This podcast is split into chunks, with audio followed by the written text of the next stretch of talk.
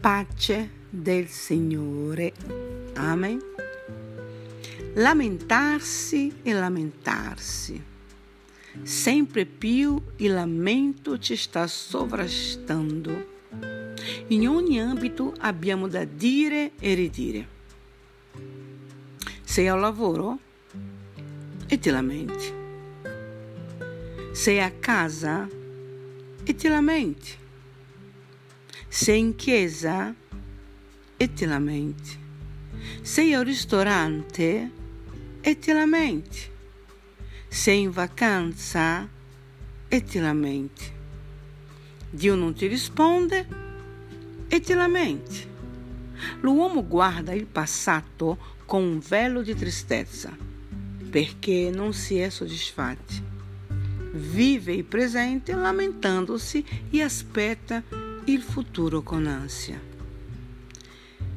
Nel 1911, il famoso predicatore inglese J. Stuart Ward decise, a causa dei problemi di salute di sua moglie, decise di non andare più in America per predicare ad un'importante conferenza. Anche se aveva comprato il suo biglietto, la nave salpò senza di lui. Era una importante occasione ministeriale per lui, ma dovette rinunciarvi.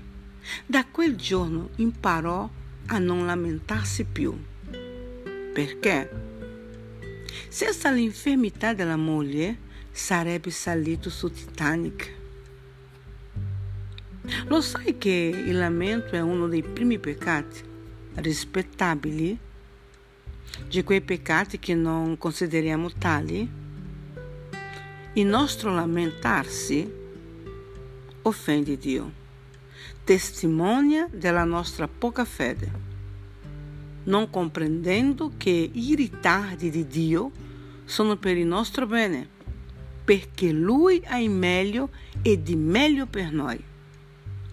Oggi si cerca di prevenire ogni forma di contagio virale, ma con la malattia del lamento non si sta investendo molto e i contagi aumentano. E in tanti smettono di vivere se veramente credi che Dio stia guidando la tua vita, perché ti stai lamentando? Se tarda, aspettala, poiché certamente verrà e non tarderà. Abacuque 2, 3. Della pagina La grazia è più grande possa il Signore parlare nei nostri cuori. Possa il Signore compiere quell'opera che ha iniziato nella tua, nella mia e nelle nostre vite. Il lamentarsi non porta a nulla.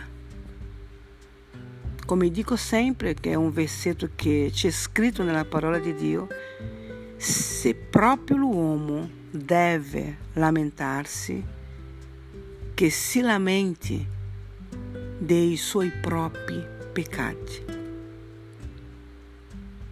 E ricordandovi ancora un altro versetto, Dio ha fatto, Dio ha fatto tutte le cose perfette, ma l'uomo li ha rovinati tutti. Amen.